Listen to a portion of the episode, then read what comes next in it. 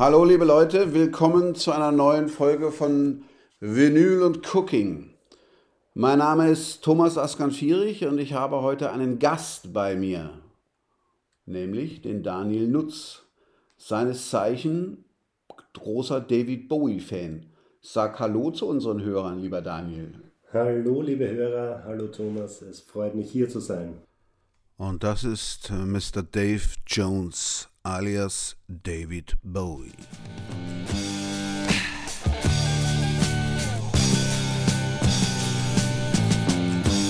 Ziggy played guitar, jamming good with Weird and Gilly and the spiders from Mars.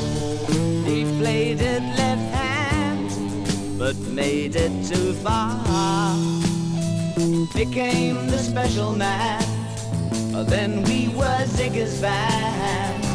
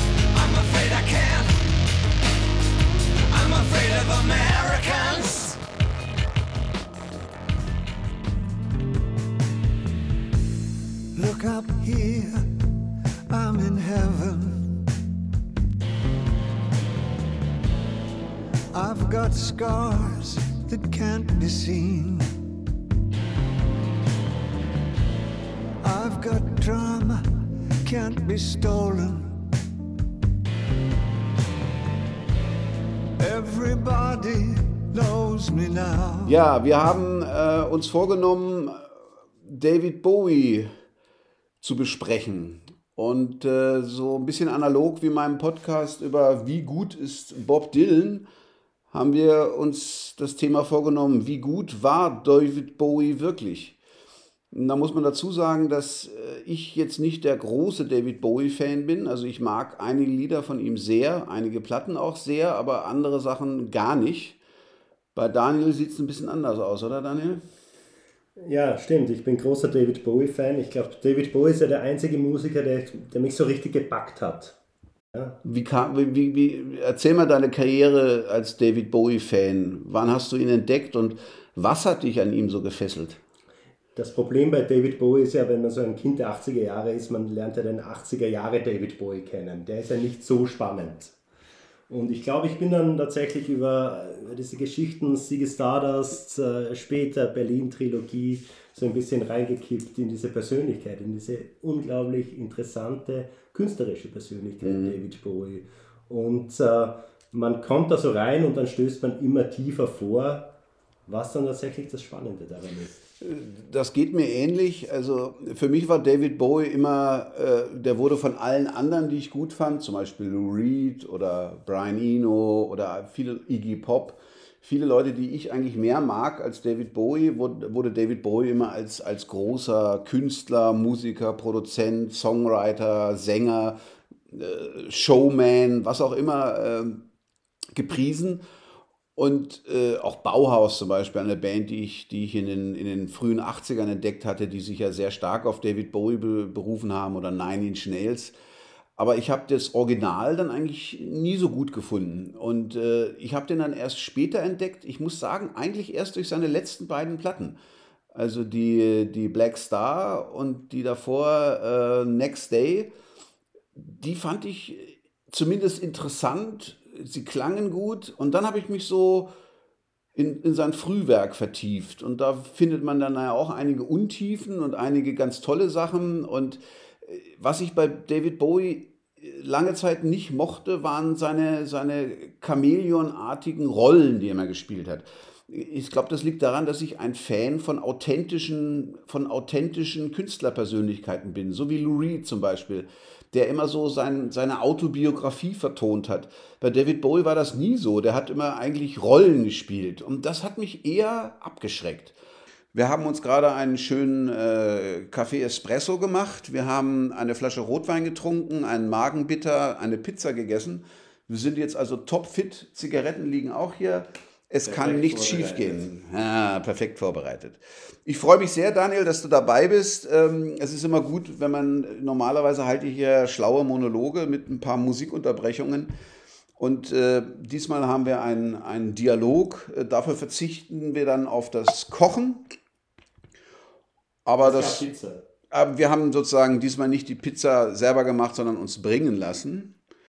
Und das ist die erste Single von David Bowie von 1964 als Davy Jones and the King Bees.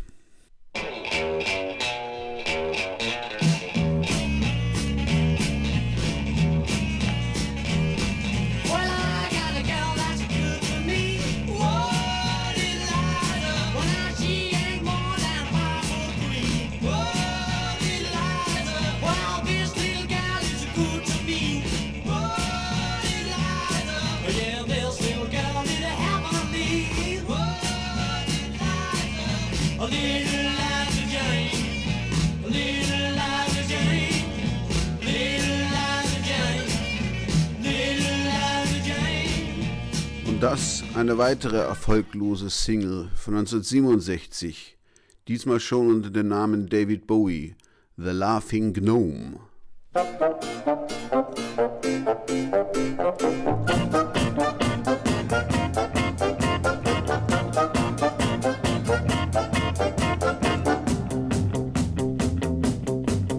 I was walking down the high street when I heard footsteps behind me. And there was a little old man, scarlet and grey, chuckling away. well, he trotted back to my house, and he sat beside the telly with his tiny hands on his tummy, chuckling away, laughing all day. Oh, to report you to the gnome office. Gnome office. I'm a laughing gnome and you can't catch me. Ah, ah, ah. Ee, ee, ee. I'm a laughing gnome and you can't catch me. Said the laughing gnome. Also ich finde es lustig, ich, ich kenne den Song kaum, also du hast ihn mir jetzt gerade wieder vorgespielt, ich habe den irgendwie so dumpf im Ohr, es klingt so kabarettmäßig. Ja. ja. Ich glaube, das war auch die Zeit, wo Bowie halt auch äh, so theatralische Sachen in seine Musik mit einbauen wollte, aber auch das hat gefloppt. Und sein erster Hit war dann 1969 das schöne Lied Space Oddity.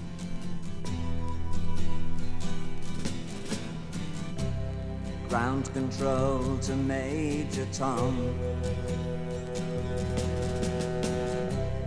Ground control to Major Tom. Take your protein pills and put your helmet on.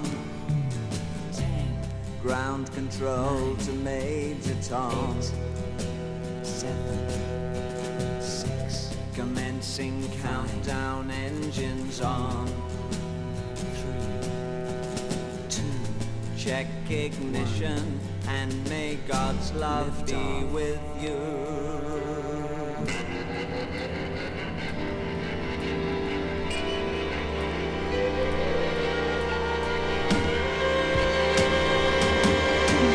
This is ground control to Major Tom.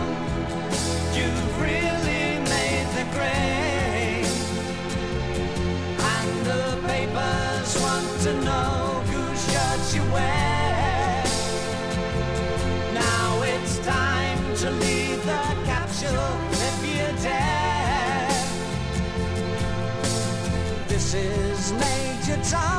ground control. I'm stepping through the door. And I'm floating in a most peculiar way. And the stars look very different today. For here am I sitting in a tin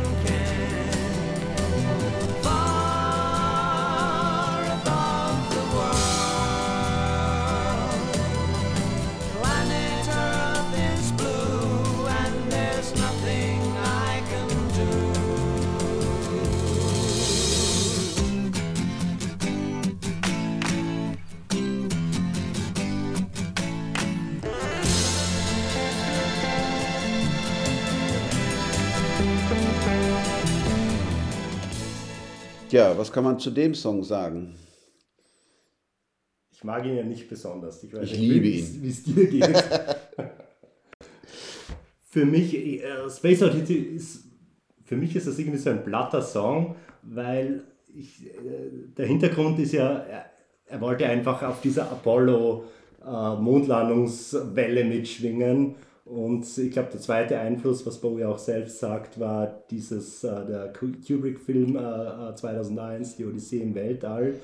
Und ich verbinde das irgendwie immer damit, so irgendwie mit dieser Trittbrettfahrerei. Okay, und du meinst auch, das bleibt hinter dem, hinter dem Anspruch von Space, äh, von, äh, von Kubrick dahinter. Also der hatte da ästhetisch und so mehr zu sagen zu diesem Thema. Ja, also Science mir, Fiction. Mir, mir gefällt Richard Strauss dann besser als Soundtrack okay. äh, als äh, Space Oddity. Obwohl, obwohl ich den Song jetzt äh, nett finde, aber für mich ist das noch nicht richtig Bowie, muss ich sagen. Also er ist vielleicht Space Oddity einer der bekanntesten Songs. Er ist halt immer noch in seiner Experimentierphase, seiner Ausprobierphase, aber immerhin damit hat er in England einen Nummer 1 Hit geschafft. Plötzlich war David Bowie eine Nummer. Auch das, das Album, auf dem das drauf war, David Bowie hieß das, war auch durchaus erfolgreich. Und dann kam Honky Dory, die erste Platte, die du richtig gut findest, oder? Ich glaube, dann kam dazwischen noch uh, The Man Who Sold the World. Ja, die ich überhaupt nicht kenne. Und The Man Who Sold the World ist für mich eigentlich die erste Platte, wo David Bowie so uh, als künstlerische Person er selbst ist er oder wo ich das erste Mal David Bowie so raushöre oder, ja. oder die erste Platte, wo ich sage, okay, die höre ich mir jetzt gerne an, die hat so äh, interessante Momente. Was natürlich sehr zu tun hat auch mit, mit einigen äh, Veränderungen in seiner Band. Es ist erstmalig auch Mick Ronson an der Gitarre dabei, der hier auch einen, eigen, einen eigenen Stil des Gitarrenspiels reinbringt. Und, das war so ein richtiger Rocker, ne? Der hat eigentlich eine Hardrock-Gitarre gespielt. Der hat Hardrock gespielt. Was zu der ja. Zeit ja noch relativ neu war. Also da kam Black Sabbath, Led Zeppelin, also Ende, Ende 60er, frühe 70er. Da, kam, da war das ein völlig neuer Musikstil. Ne? Ja, ich habe dann in irgendeinem Review mal gelesen, Mick Ronson sei the roughest chord player äh, unter den Hardrock-Gitarristen. Ja? Mhm. Ich fand das irgendwie so interessant, weil er so raffe Akkorde offensichtlich spielt. Und er passt aber perfekt äh, in dieses äh, Ensemble David Bowies rein. Und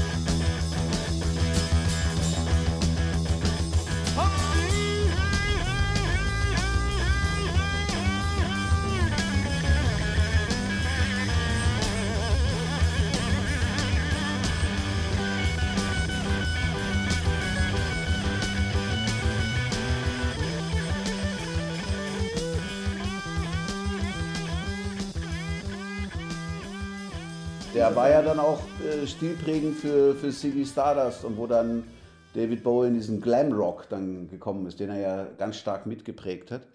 Ähm, auf Hunky Dory ist ja auch ein, ein Lied drauf, was wir jetzt hören werden, Changes, was ein bisschen ein programmatisches Lied ist, oder?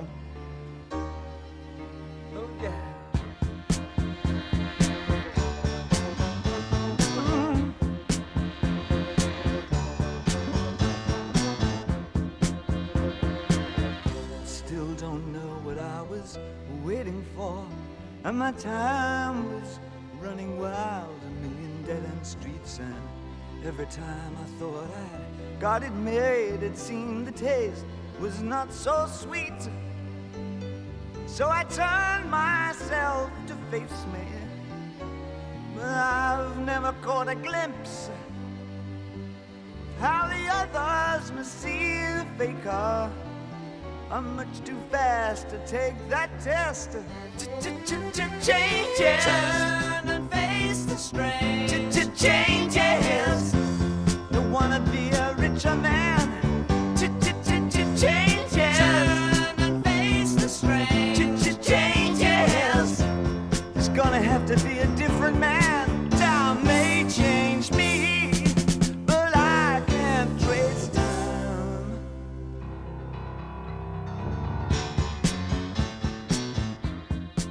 Ja, Changes. David Bowie ist ja der, das Chamäleon der Rockmusik. Äh, warum ist er das eigentlich? Er hatte immer so viel Changes. Ne? Ja. Ah. Das fing jetzt an, ne? Vermutlich, ja. Ich meine, dieser Schritt vom, äh, vom Rhythm and Blues äh, äh, Tralala äh, zu, äh, zu Hunky Dory war ja auch schon eigentlich ein großer Schritt. Ne?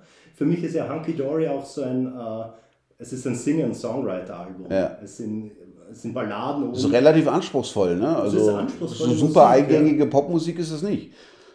Und es sind, es sind Songs auf dem Album, die man dann später eigentlich nie wieder hört von David Bowie. Es sind Balladen wie Life on Mars oder Quicksand. Ja, zu Quicksand äh, äh, gibt es auch eine wunderbare Version, die er dann mit Robert Smith von The Cure eingespielt hat. Äh, erklär, doch mal, wie es zu dieser Aufnahme kam. Die Aufnahme ist äh, circa, lass uns mal äh, nachrechnen, gut 35 Jahre nach dem Song entstanden. Und das war zu David Bowies 50. Geburtstag, wo er im Madison Square Garden ein großes Konzert mit Freunden gab, mit denen er eben gemeinsam äh, seine Songs äh, meist im Duett wiedergab. Und äh, besonders gelungen finde mhm. ich, äh, das Duett mit Robert Smith von The Cure. Das, wir hören jetzt das Original von, von Quicksand und blenden dann über in die Coverversion. Ja, Coverversion oder die Version mit Robert Smith, die wir dann auch singen hören. I'm closer to the golden dawn, immersed in Crowley's uniform of imagery.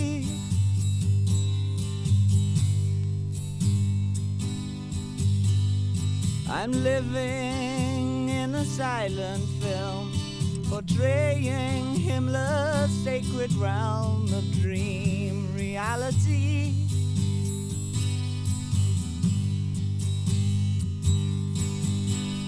I'm frightened by the total goal, drawing to the ragged hole, and I ain't got the power anymore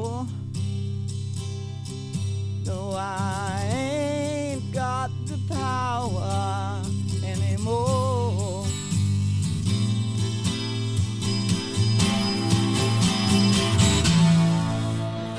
I'm by the total cold. I'm drawing to the ragged hole. I ain't got the power.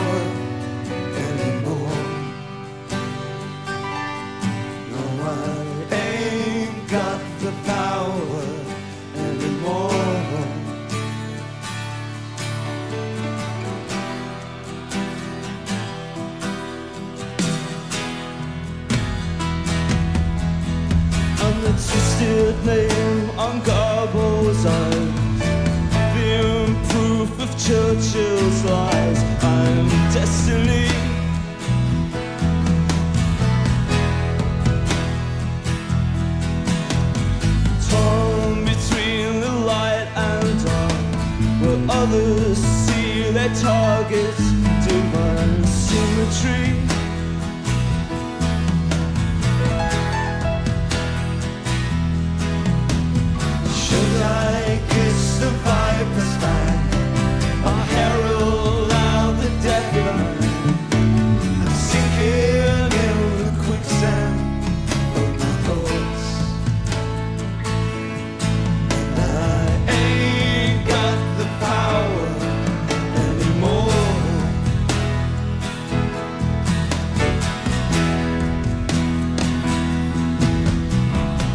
Ja, damit sind wir eigentlich bei einem ganz wichtigen Thema.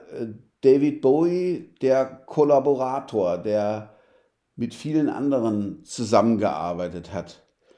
Wir haben schon Mick Ronson erwähnt, der für ihn auch musikalisch, glaube ich, sehr wichtig war, oder? Der hat, der hat die Lieder auch mitgeschrieben, oder?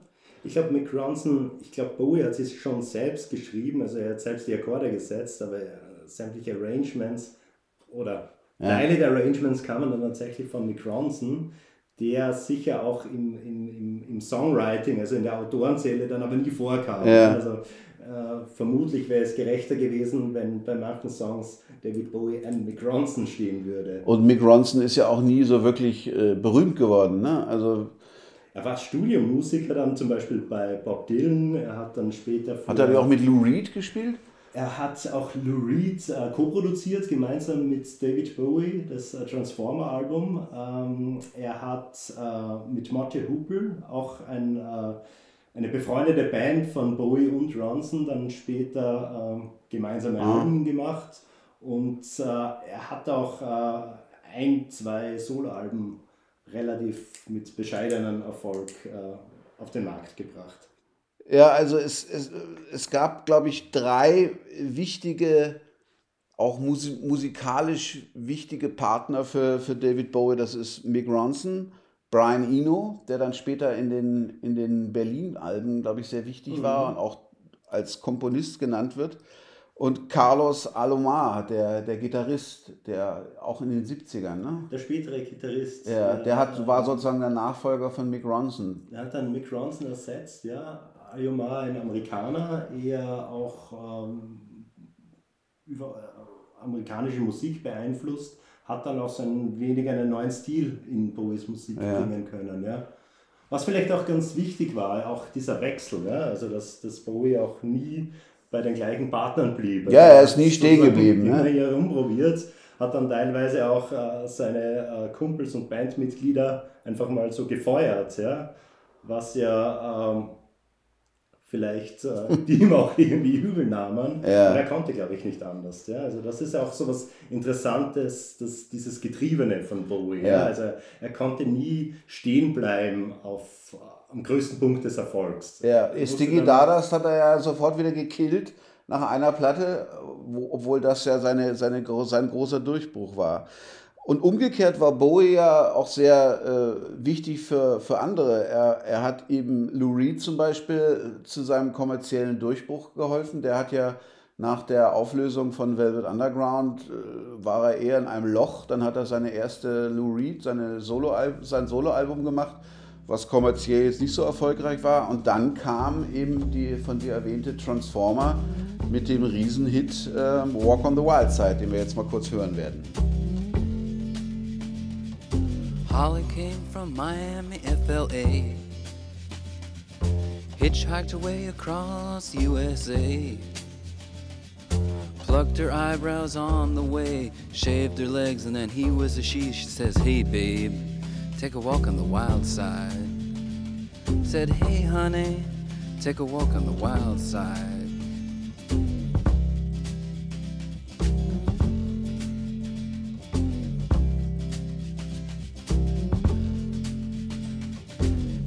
Came from out on the island. In the back room, she was everybody's darling. But she never lost her head, even when she was given head. She says, Hey, babe, take a walk on the wild side. Said, Hey, babe, take a walk on the wild side.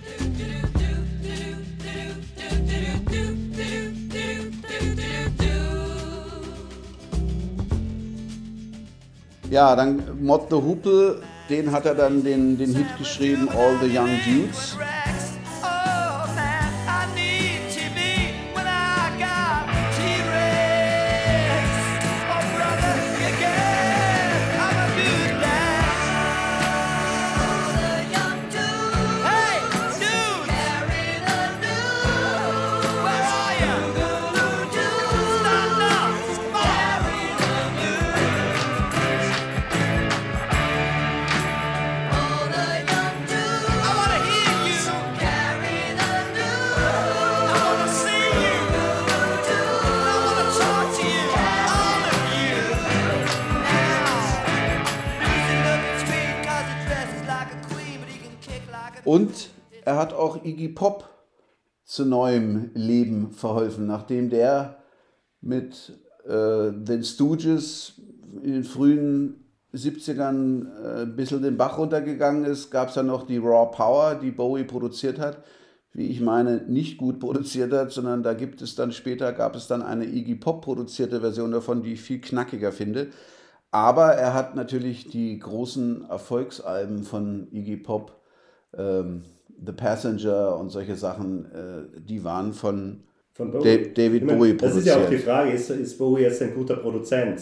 Rob Power ist vielleicht so ein Beispiel, wo, wo das jetzt auch daneben geht. Ja. Ich glaube, so die, die Leistung von Bowie war vielleicht einfach die, dass er, also er hat so seinen Ruhm, den er hatte nach Ziggy Stardust, so einfach genützt, ja. um, um seinen Kumpels zu helfen, ja. die irgendwie am Sand waren. Ja, ich finde ja die Produktion von David Bowie immer so ein bisschen overdone. Das ist immer so ein bisschen theatralisch, pathetisch. Also roh wie Raw Power war das selten. Hier eine Live-Aufnahme von 1977. Iggy Pop live in Cleveland mit David Bowie am Keyboard und an den Background Vocals.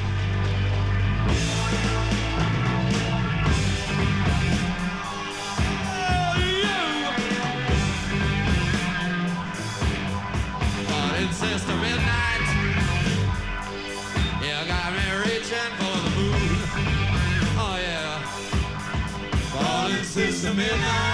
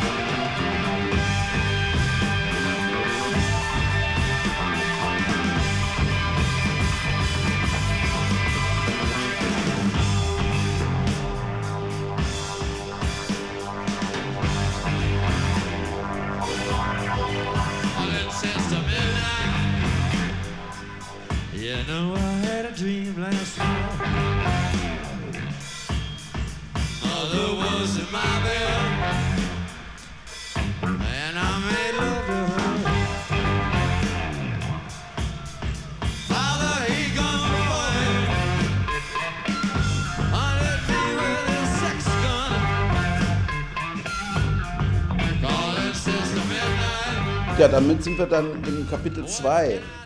David Bowie wird zum Superstar und in der Rolle des Ziggy Stardust. Wer war denn dieser Ziggy Stardust?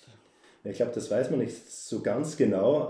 Äh, also man weiß, wer Ziggy Stardust war. Du hast mir irgendwie erzählt, äh, du hast irgendwo gelesen, dass es eine Romanform ist. Ja, es ist eine Science-Fiction-Figur. Ne? Da geht's, das, ist eine, das ist eigentlich ein Konzeptalbum. Da geht es um so eine endzeitliche Science-Fiction-Story. Genau, es ist ein außerirdischer äh, Rockstar, der auf der Erde landet und die Erde hat nur mehr fünf Jahre zu leben. Das ist genau. ein, ein Endzeitalbum. Ja?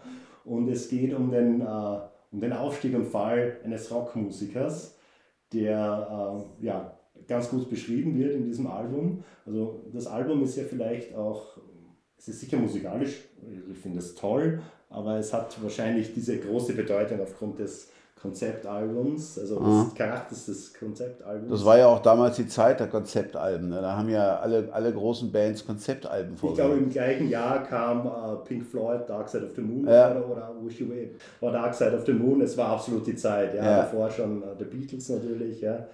Ähm, und das war sicher uh, der große Erfolg oder, oder das Relevante an Ziggy Stardust, diese auch dieser kulturelle Überbau. Ja? Also Ziggy Stardust als äh, äh, mehr oder weniger die Begründung des Glamrocks ja. oder die Personifizierung des Glamrocks über diese Kunstfigur Ziggy Stardust, der, der außerirdische Musiker, der wo auch im, im Album Ziggy Stardust oder im Song Ziggy Stardust sehr viele Zitate drin sind. Er spielt die Gitarre mit der linken Hand zum ja, Beispiel. Wie Jimi Hendrix, ne? Ja. Jimi Hendrix, ja, zum Beispiel. Wir hören wir uns mal äh, Siggy Stardust den Song an.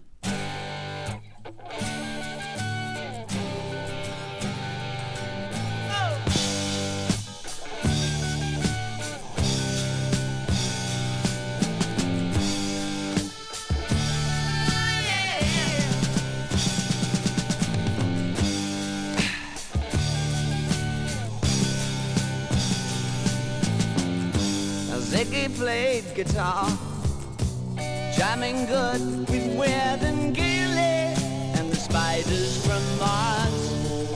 He played it left hand, but made it too far. Became the special man, then we were Ziggy's band. Ziggy really sang, screwed up eyes and screwed down hairdo, like some cat from Japan.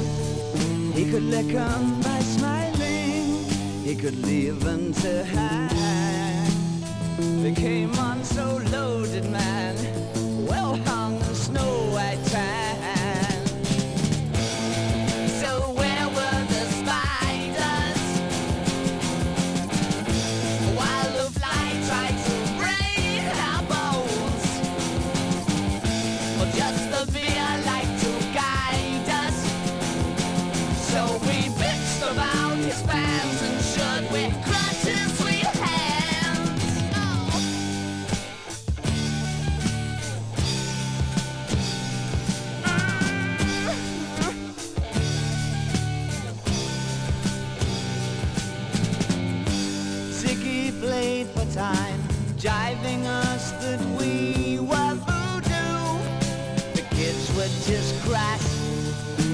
He was the Nas with God-given ass.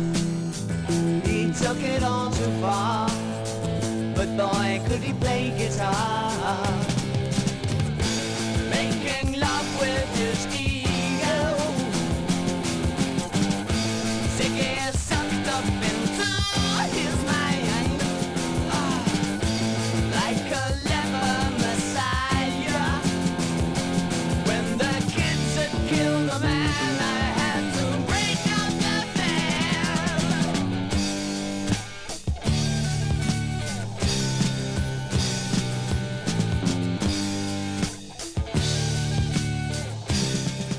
Immer wenn ich, wenn ich diesen Song höre, muss ich an die äh, eigentlich noch viel bessere Version von Bauhaus denken, äh, frühe 80er.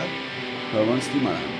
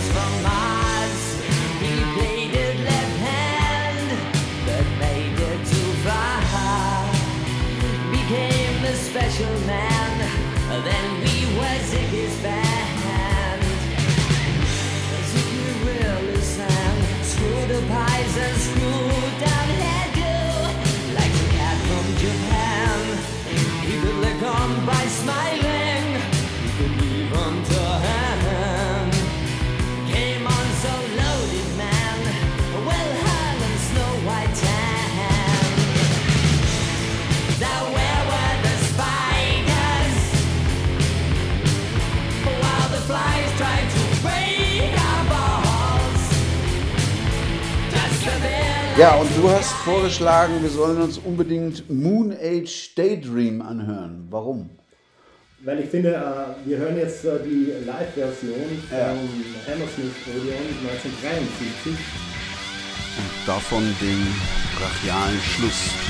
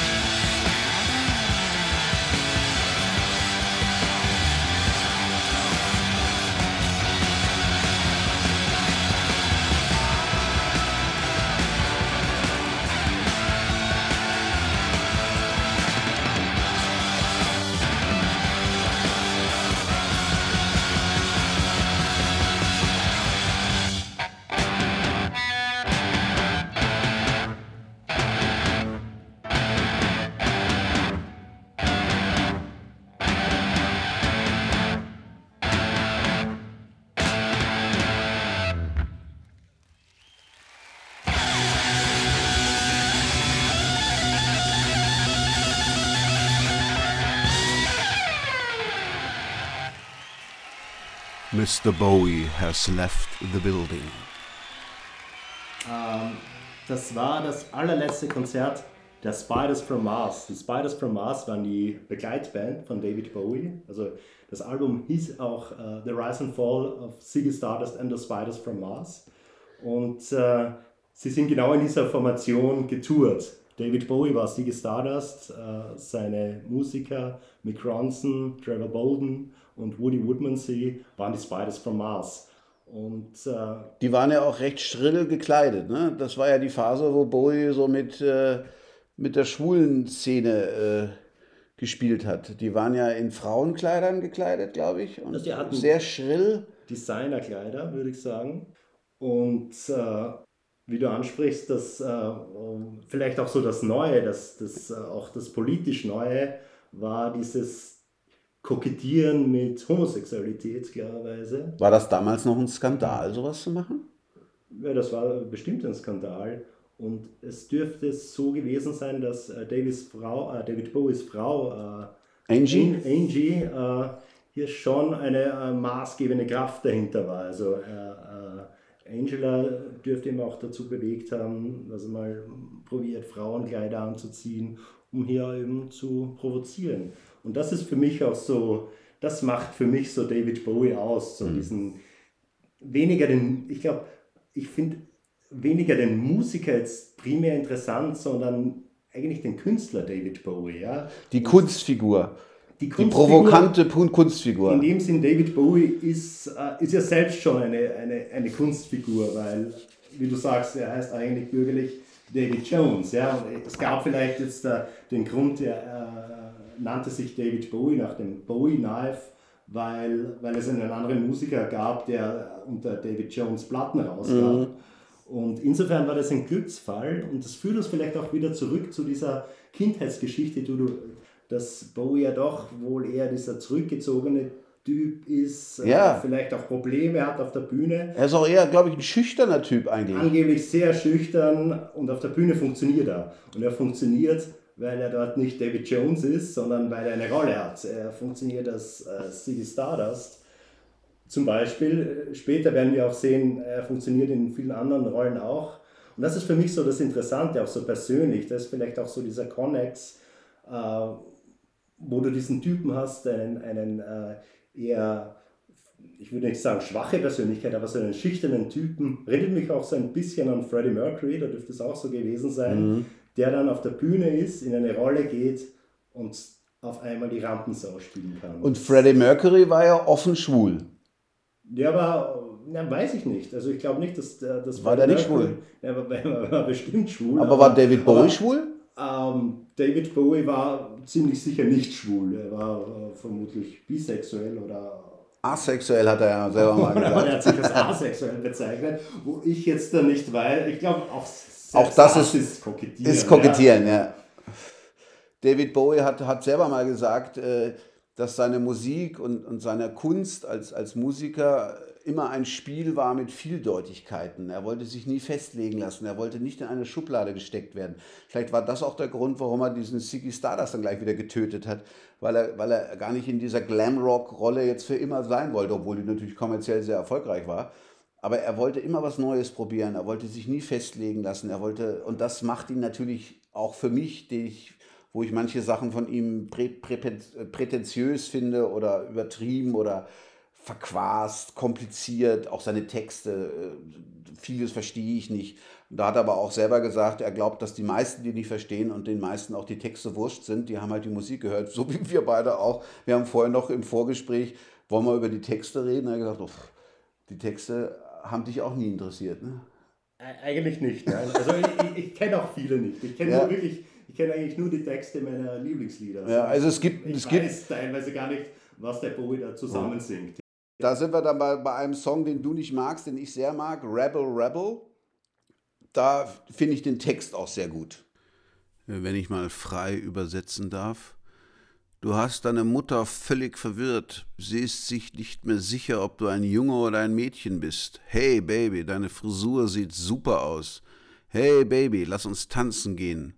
Du magst mich und ich mag das alles. Wir lieben es zu tanzen und wir sehen göttlich aus. Du magst die Bands, wenn sie wirklich rocken. Du willst mehr und du willst es schnell. Sie machen dich nieder und sie sagen, ich spinne. Du verrücktes Huhn, du machst sie verrückt. Rubble, rubble, du hast dein Kleid zerrissen. Rubble, rubble, dein Gesicht ist eine Katastrophe. Rubble, rubble, was haben die für eine Ahnung? Hot Tramp, ich liebe dich so. I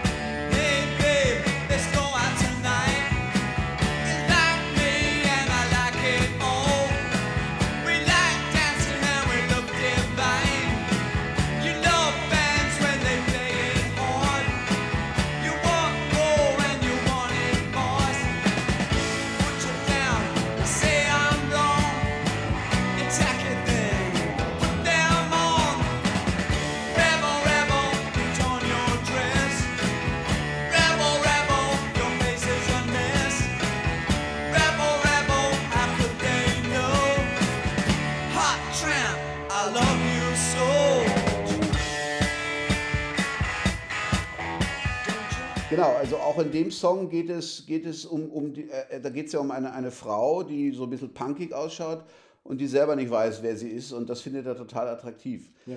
Aber ich meine, das ist, das ist eigentlich äh, Transgender und das ist ja. 1973. Ja. ja. Und ich finde, mhm. genau hier sieht man diese Relevanz von David Bowie. Ja. ja? Also er, er, er macht hier einen Diskurs auf vor ja. 50 Jahren. Ja der eigentlich heute erst so richtig geführt Den wird. aber Lou Reed ja. auch geführt hat. Ne? Der, der natürlich auch damals schon, schon da war, keine Frage. Ja. Damit kommen wir zum dritten Kapitel, eben diesen Changes. Äh, äh, nach dieser äh, Glamrock-Phase in London ist Bowie ja dann nach Amerika gegangen. Vermutlich, äh, du hast vorhin von dem Gitarristen erwähnt, äh, der ihn da vielleicht, den hat er dann in Amerika wahrscheinlich angeheuert, der ihn so ein bisschen in die schwarze Musik, in den Soul und in den Philly-Sound eingeführt hat. Und plötzlich hat Bowie soulige Platten gemacht. Ja, ich meine, es hat ja eigentlich damit begonnen, dass, äh, dass er die Spiders from Mars am Höhepunkt des Erfolgs aufgelöst hat. Und das war direkt auf der Bühne und angeblich haben die Bandmitglieder gar nicht gewusst, wie ihnen geschieht. Ja? Und äh, Bowie hat, er war eigentlich prophetisch. Es gibt so in, in äh, er hat die Konzerte immer äh, beendet mit dem Song Rock'n'Roll Suicide. Ja. Und da gibt es, glaube ich, die Textzeile When the kids killed the man, I had to break up the band. Ja? Jetzt ist da, glaube ich, niemand gestorben oder so, aber er hat genau das gemacht. Es war dieses Prophet, also er war eigentlich so ist meine Interpretation auch hier wieder in dieser Rolle drinnen. Und Sie da, das ist so groß und vielleicht hat Bowie selbst Angst bekommen. Also auch so die Angst vor, wie, wie, wie kann ich diesen, diesen Erfolg jetzt noch toppen oder wie kann ich hier oben bleiben? Oder, oder vielleicht hat ihn der Ruhm auch überwältigt und er wollte das gar nicht. Oder sowas, ja. Hat er später immer wieder gesagt, dass er, dass er zum Beispiel, das war auch ein Grund, warum er dann nach, nach seiner Amerika-Phase, auf die wir gleich kommen, nach Berlin gezogen ist und heute später dann bis zu seinem Tod in New York gelebt hat. Er hat immer gesagt, in Berlin und in New York kann man als Promi auf der Straße sich bewegen und wird nicht dumm angeredet. Und das ist in solchen Städten völlig normal. Und er, er hat auch gesagt, dass er in, seinen, in den 90er und Nuller Jahren ein sehr normales Leben geführt hat mit seiner neuen Frau, diese, diesem Fotomodell Iman oder wie die hieß und hat Kinder gehabt und hat ein ganz normales Familienleben geführt und das war ihm sehr wichtig. Also man denkt immer, Bowie ist der, der große Superstar, der sich inszeniert und aber das war er wirklich tatsächlich nur auf der Bühne und vielleicht im Studio, aber, aber sicherlich nicht im Alltag. Ja, das kann ich ja verstehen. Ja, also natürlich. Würde mir jetzt auch nicht so gefallen, oder? wenn du jetzt kein Privatleben hast. Ja. So, ähm, jetzt hören wir uns ähm, ein schönes Lied an, eigentlich mein Lieblingslied von David Bowie, Fame, was er ja zusammen mit John Lennon aufgenommen hat. Dazu kommen wir dann gleich.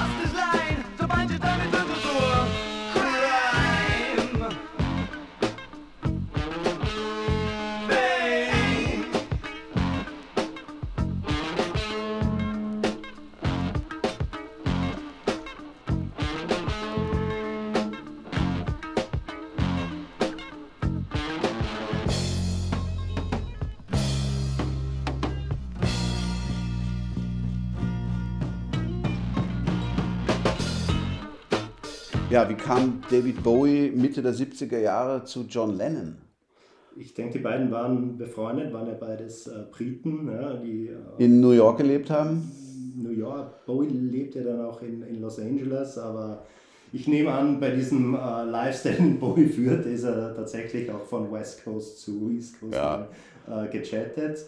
Und ich habe da irgendwie die Anekdote so im Kopf, dass, äh, dass das einfach eine Jam oder eine Jam Session, ja. nicht mal eine Jam Session. Bowie und Lennon sind, äh, ich glaube, in Bowies oder Lennons Wohnung gesessen und haben so ein bisschen auf der Gitarre geklimpert und dann kam so dieses, äh, diese Melodie oder dieses Riff raus.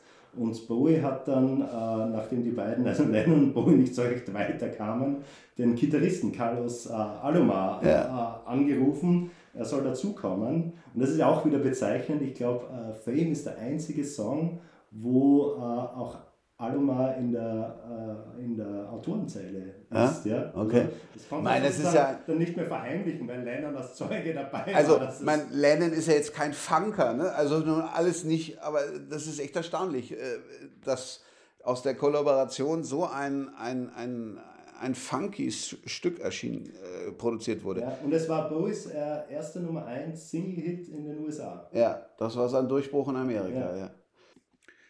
Ja, die, wir haben jetzt gerade noch die zweite Flasche Wein aufgemacht. Und da sind wir dann auch schon beim Thema. Die Amerika-Zeit war ja für David Bowie dann auch die Drogenzeit.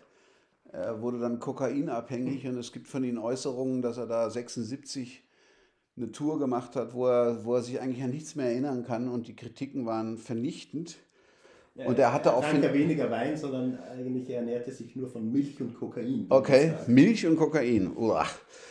Und äh, er hatte auch, er hatte auch finanzielle Probleme, ne? Ja. Also die meisten Leute dachten irgendwie, Bowie muss äh, stinkreich ja. sein. Nur hatte das, also ich glaube, das Problem war ja auch bei Bowie, er war ähm, seine Touren waren gigantomanisch äh, konzipiert. Ja, die waren teuer, ja. Und die Touren hatten, also das war glaube ich auch eine andere Zeit damals, da hat man das Geld nicht mit Touren gemacht, sondern mit äh, Record Sales. Ja, heute ist umgekehrt. Und heute ist umgekehrt, nur was man so nachlesen kann, die Touren waren komplett defizitär. Okay. Vor allem diese Diamond Dogs Tour, äh, die mit großer Bühnenpräsenz äh, äh, geplant war, mit Schauspiel etc. Ah das, äh, also das konnte Bowie nie reinspielen. Ja, ja schade, er kann sich noch nicht mal mehr daran erinnern. Aber er hat dann wieder eine Häutung vollzogen. Er wurde dann der Thin White Duke. Und das war sicherlich seine umstrittenste Rolle, denn. Du spielst jetzt auf Flirt mit dem, mit dem Faschismus. Den Flirt mit dem Faschismus, ja. Ich weiß, dass er auch nicht so viel, oder sagen wir so, man, man, man liest ja unterschiedliche Sachen darüber. Ähm, ich glaube, Fakt ist, dass, äh, äh, dass Bowie äh, durchaus Kontakte hatte äh, äh, zu, ich sage mal, zu einer rechtsradikalen Bewegung in, in England. Los Angeles, ich, auch, dann auch, oder womöglich auch in England. Er, er hat gesagt in einem Interview, äh, wo er natürlich sich von dieser Phase mehr oder weniger distanziert, dass er nach England gegangen ist. Das muss dann kurz zu seiner Berlin-Phase dann gewesen sein und, und äh, sozusagen dieses, dieses Britishness in der, in der Luft spürte, wo, wo sich die, die Engländer damals in einer sehr schwierigen Phase, also wir sind jetzt also kurz vorm Punk, wo England wirtschaftlich ziemlich am Ende war und auch in einer Sinnkrise war. Und da gab es sehr viele Diskussionen über Mythologie und Artus und das hat David Bowie sehr interessiert. Und gleichzeitig war das dann verwoben mit so einer äh, nationalistischen, äh, selbst auf einem aufgesetzten nationalistischen Selbstbewusstsein. Also das hat, ihn, das, das hat er aufgenommen, ja. wie so oft er hat einfach gespürt, was liegt gerade in der Luft und das hat er dann aufgegriffen. In dem Fall hat er dann halt mhm. ziemlich ins Fettnäpfchen gelangt. Ne? Äh, du spielst es natürlich an. Ich glaube, es gibt dieses Zitat von Bowie, wo er mal gefragt wurde, irgendwas, was er von, von Hitler denkt oder mhm. so. Und er sagt, Hitler war der größte Popstar. Ne? Hat er gesagt. Also, ja. Und und da sage ich, du schnaufst jetzt, ich sage, du kannst es sagen als Brite, ja? Äh, ja. Und was, also ich glaube, Bowie hat definitiv mit dieser Nazi-Ästhetik gespielt, auch mit ähm, faschistischer Ästhetik, die ja sozusagen, er soll also ja was den, ja eine Ästhetik ist. Er soll ja den Hitlergruß aus, in einem vorbeifahrenden Cabrio, hat, er, hat, er, hat er die Hand gehoben, ne? Absolut, ja. Ich meine, ich habe da einen, so einen Kontakt gehabt. Bowie hatte einen Lieblingsautor, das war Yukio Mishima, ein äh, japanischer Autor, der, ähm, dem man auch eine Nähe zum Faschismus äh, mhm. unterstellt. Und was ich für mich selbst daraus mitgenommen habe, ist, ähm, ist eher, also ich will das jetzt überhaupt nicht gutheißen, aber so diese Ideologie, die du auch bei einem äh, Friedrich Nietzsche oder so hast, dieses Übermenschdenken. Ja? Oder also, Gottfried Benn. Ja, also ich denke mal einfach, äh, diese, ähm, der Bezug, den Bowie hatte, war eigentlich immer einer dazu. Ja? Also auch so durchaus zu, zu, zu einer Idee, die auch so ein wenig aus dem Expressionismus kam. Ja? Den ja mhm. äh, als Maler, er war ja auch äh, seit den Mitte der 70er Jahre, hat er ja viel gemalt, hat, hat sich sehr stark auf den, auf den deutschen Expressionismus bezogen. Ja der die, nun mit, mit Faschismus nichts zu tun hat. Die ja absolut äh, äh freizusprechen sind, ja, sage ich mal. Ja, also das muss man jetzt auch Bowie, glaube ich, in dem Sinn. Aber ich glaube, du hast schon recht. Das Gute halten, aber das, man muss das, den gesamten Kontext das ist, das sehen, ist, ja? das ist ein ästhetisches Spiel ja. auch, ne? Das, das hatten wir doch später auch bei uh, Marilyn Manson zum Beispiel, ne? Ja fällt mir da jetzt ja. so spontan ein. Ja? Oder ich würde ja sagen, auch dass das Kraftwerk oder Leibach oder, oder auch äh, hier die, die Deutschen, wie heißen sie? Äh, Rammstein, ne? die spielen ja auch mit sowas. Das finde ich manchmal äh, jetzt ganz persönlich gelungen. Also bei Kraftwerk habe ich kein Problem damit. Also die Cover-Ästhetik und so, ne? diese Maschinenmenschen, die alle gleich ausschauen, schauen mich aus für wie SS-Leute oder Hitlerjugend. Aber bei Rammstein ist es dann auch schon so ein bisschen die, die, die wie der singt, das klingt immer so, mhm, der Führer. Ja. Aber das hatte Bowie nie. Ja. Also das habe ich aber ich, nie gesehen. Ich wollte sagen, das sind alles mhm. ästhetische Spiele, die kann man ja. jetzt gut finden oder scheiße finden, aber es ist ein Spiel. Äh, damals konnte man sowas noch machen, heute ist das wahrscheinlich alles noch viel schwieriger. Aber. Und, und, und Bowie hat sich ja insofern distanziert, dass er dann irgendwann gesagt hat, er kann sich ja nichts mehr erinnern. Es erinnert irgendwie an äh, ja. Waldheim, oder? Ja, ja, gut, okay. Aber ist, wie gesagt, das war seine Drogenphase. Bowie im Wortlaut in einem Interview 1983 mit äh, David Thomas. Da sagte er zu dieser Zeit, ich hatte wohl so etwas wie eine Antenne. Oder nein, ich hatte auf jeden Fall eine Antenne. Ich glaube, ich habe sie immer noch für die Ängste der Gegenwart oder den Zeitgeist. Zeitgeist trifft es am besten. Ich nehme die Atmosphäre um mich herum sehr genau wahr, egal wo ich bin. Und ich hatte ein Gespür für die Dinge, die in der Luft lagen. Die ganze Nazi-Sache war nur ein Vorbote für das Erstarken der National Front in England. Und ich habe es halt gespürt. Ich hatte gar keine Ahnung, was in England gerade los war. Ich war seit Jahren nicht mehr dort gewesen. Ich hatte es aber gespürt und es passte einfach, weil ich, wie gesagt, so fragmentiert und kaputt war. Es passte zu meinen eigenen Vorstellungen von Britannien, der Artus-Legende, die mich damals unheimlich interessiert hat und all das, was das Englische der Engländer ausmachte und so weiter. Und es schien alles Sinn zu ergeben zu der Zeit. Es ging dabei aber vor allem um Mythen, weniger um eine Umsetzung oder gar die Gründung von sowas wie grauenhaften wie einer Nazi-Partei. Andererseits denke ich, wenn ich jetzt darauf zurückblicke, wie unglaublich verantwortungslos. Aber ich war damals gar nicht in der Lage, mich verantwortungsbewusst zu verhalten. Ich war der verantwortungsloseste Mensch, den man sich überhaupt vorstellen kann. Aber er hat in dieser Zeit richtig gute Musik gemacht. Also ja, einer meiner Lieblingsplatten ist äh, Station to Station. Für mich eine Proto-New Wave-Punk-Platte. Hören wir mal das, das, den Opener-Song an und der dauert jetzt ein bisschen länger, weil das auch die Kraft dieses Songs liegt einfach daran, dass es äh, etwas dauert, bis sich Dinge entwickeln.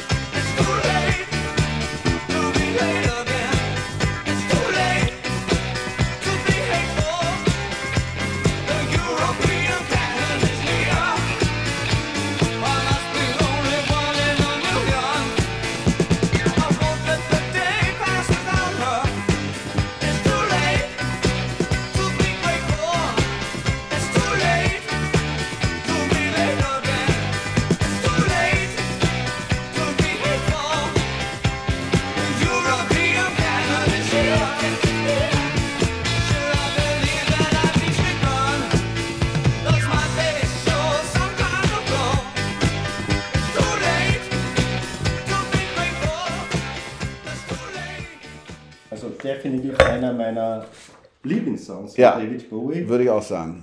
Und für mich ist Station to Station auch das Werk, wo Bowie so eigentlich erstmalig dieser ernstzunehmende Avantgarde-Musiker ja, wird. Stimmt. Ja? Und diese Avantgarde-Phase hat er dann in Berlin auf die Spitze getrieben, zum Leidwesen seines Plattenlabels da gibt es ja auch Geschichten zu. Ne? RCA. Es war ja, ich glaube, das Problem bei Bowie war ja, er war ja geknebelt an seinen, einerseits an seinen Plattenvertrag mit RCA und zweitens an seinen Manager, der Unity Freeze, der Bowie, man muss natürlich dazu sagen, auch groß macht. Ja. Nur ich habe so irgendwie die Erzählung im Kopf, dass der Unity Freeze 50% der Einnahmen bekam. Nicht schlecht. Nämlich Vorausgaben. Also ist musste dann ist ja schlimmer als bei Elvis Presley. Und äh, der Freeze bekam sozusagen aber vorab schon einen halben Kuchen. Bah.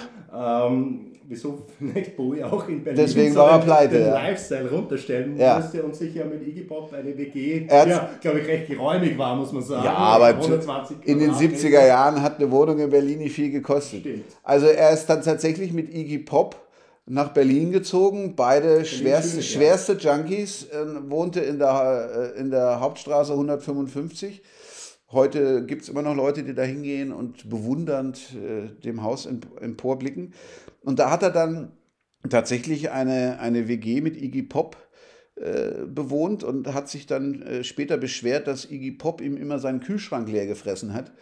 Äh, David Bowie ist nämlich immer ins KDW gegangen und hat sich die leckersten Delikatessen in der sechsten Etage geholt und drei Stunden später hat Iggy Pop alles aufgefressen. Ja. Bis dann Iggy Pop in die Wohnung gegenüber zog und mit seiner Freundin, was auch nicht so gut funktioniert hatte, zu dritt. Und dann äh, durfte David Bowie seine Delikatessen selber essen. Also du kommst heim und der Punk vergreift sich. Ja, kannst du dir vorstellen. Iggy, der Wahnsinnige. Ja, also zwei Wahnsinnige in einer Wohnung, das kann nicht gut gehen. Aber äh, in all dem Chaos, und äh, es war jetzt wirklich nicht Chaos, äh, Bowie, du hast gefragt, wieso geht jemand, der schwerste Drogenprobleme hat, ausgerechnet nach Berlin? Aber es war für David Bowie, äh, erstens mochte er Berlin, er fand die Atmosphäre der Mauerstadt, ne, Westberlin, er fand das da äh, interessant, das war so ein bisschen eine, eine, besondere Situation, eine besondere Atmosphäre. Er hat auch sehr die, die deutsche äh, Krautrock-Szene be, äh, bewundert und fand das sehr inspirierend. Er war auch mit einigen äh, Musikern aus der Krautrock-Szene persönlich befreundet. Und äh, für ihn war Berlin einfach eine Phase des Runterkommens. Er hat dann versucht, wieder mal Alltag zu leben. Äh, er ist tagsüber rausgegangen, was er wohl in Amerika und in den Phasen vorher eher nicht gemacht hat. Er ist aber auch in die Clubs gegangen. Damals der Dschungel in der Nürnberger Straße war sehr, da waren sehr viele freakige Leute, hat er, hat er erzählt, die kostümiert waren. Und das hat ihn alles sehr interessiert. Und er hat in, in, in viele sagen, äh, in dieser Berlin-Phase drei seiner besten Platten gemacht. Ne? Low, Heroes und Lodger. Mhm. In kürzester Zeit. Ja. Und wir können es nicht anders, wir müssen es hören. Äh, hier ist Heroes.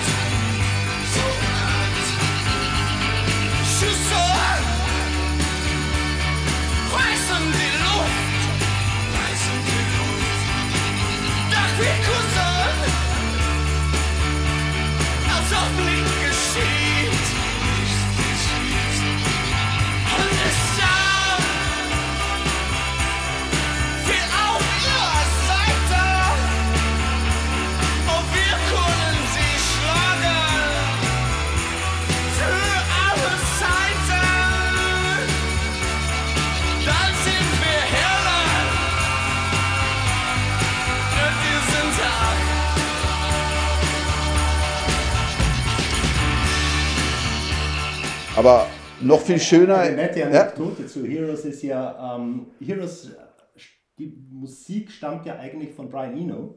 Ja. Und äh, David Bowie. Ähm, Mit dem er ja in der Phase äh, kooperiert hat. Genau, Ne? äh, das war jetzt sein neuer Inspirator. ja, Eno hat äh, äh, die Alben produziert. Brian die Eno- nicht nur in Berlin aufgenommen wurden. Es, es heißt immer Berlin-Trilogie. Ich glaube, Teile, sogar große Teile, wurden teilweise in, äh, in Frankreich aufgenommen. Aber er hat in den Hansa Tonstudios Genau, aufgenommen. das waren die ne? Hansa-Studios und teilweise in, in. Kreuzberg. Ja. Genau. Und Brian Eno um, um, war der Keyboarder von, von, äh, Roxy Music. von Roxy Music und hat, äh, glaube ich, seit 73 Soloplatten gemacht und galt so als, als Avantgarde-Rocker so ein bisschen zu der Zeit. Er, das war noch nicht die Phase, wo er dann diese Ambient-Sachen gemacht hat, aber es fing da auch schon an. Also das spürt man dann auch auf den Platten von David Bowie. Das sind ja oft Instrumentalstücke, ne? Ja, da gibt es ja die Anekdote, dass äh, äh, die zweite Seite auf Low ist ja nur instrumental und Ja. das soll daher rühren, dass Bowie aufgrund seiner Drogenprobleme sehr wenig Zeit im Studio verbrachte und Eno einfach selbst rumspielte. Wir hören jetzt das Instrumentalstück Neukölln und Fucking. Ich habe damals in Neukölln gewohnt, in den späten 80ern und frühen 90er Jahren. Da war das noch nicht das Hipster-Quartier wie heute Kreuzköln, wo, als, wo man als Erwachsener auch nicht mehr wohnen kann.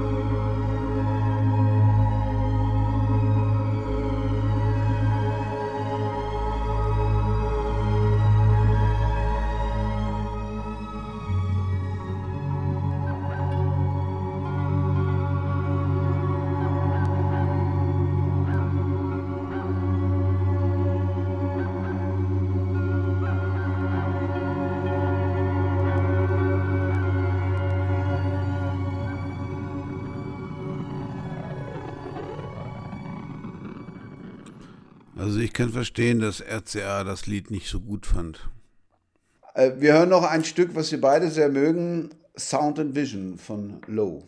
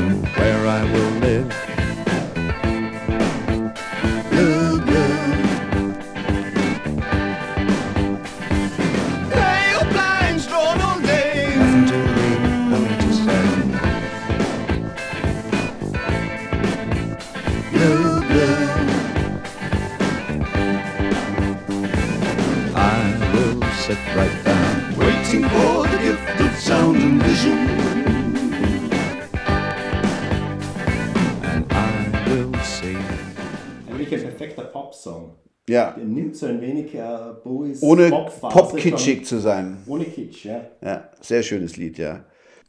So, meine Lieben, das war Teil 1 unseres Bowie-Exkurses.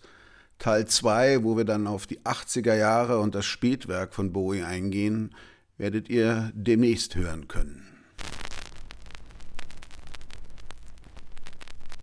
Alle Songs und Platten wie immer auf meiner Homepage www.thomasfierich.net.